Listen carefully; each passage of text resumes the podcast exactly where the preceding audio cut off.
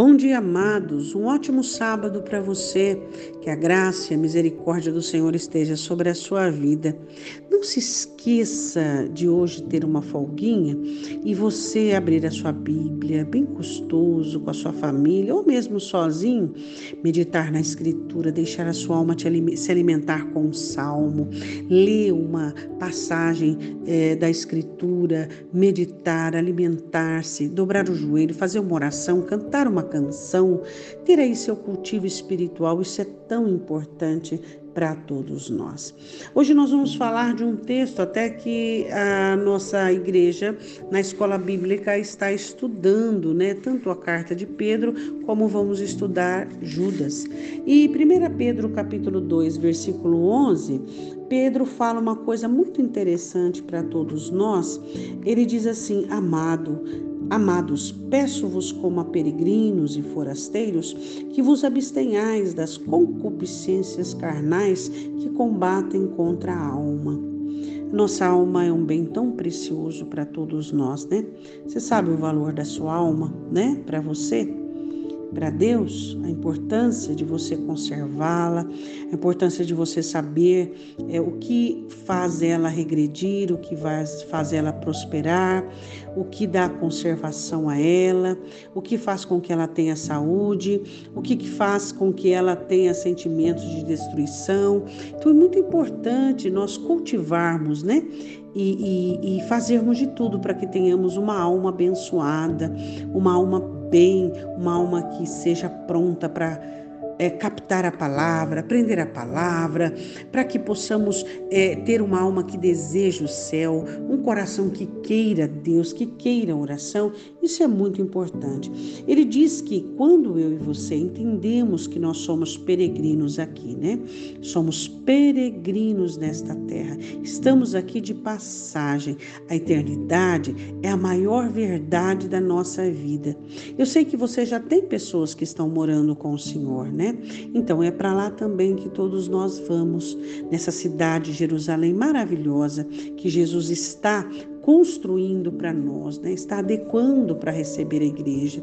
Então, isso é muito importante. Nós temos a eternidade como um fator real, como algo, um passo em direção, né? Anelarmos o céu, querermos encontrar com Jesus Cristo.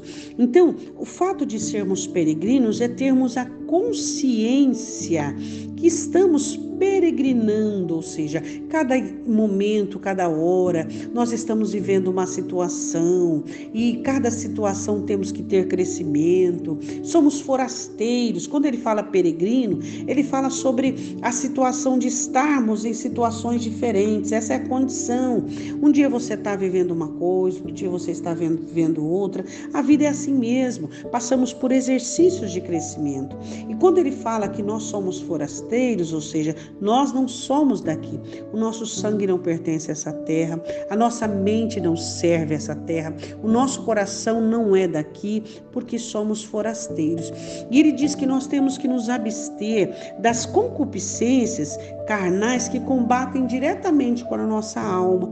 Então, quando você recebe algo no seu coração que não é bom, diga aí um sentimento, qualquer sentimento, vamos lá.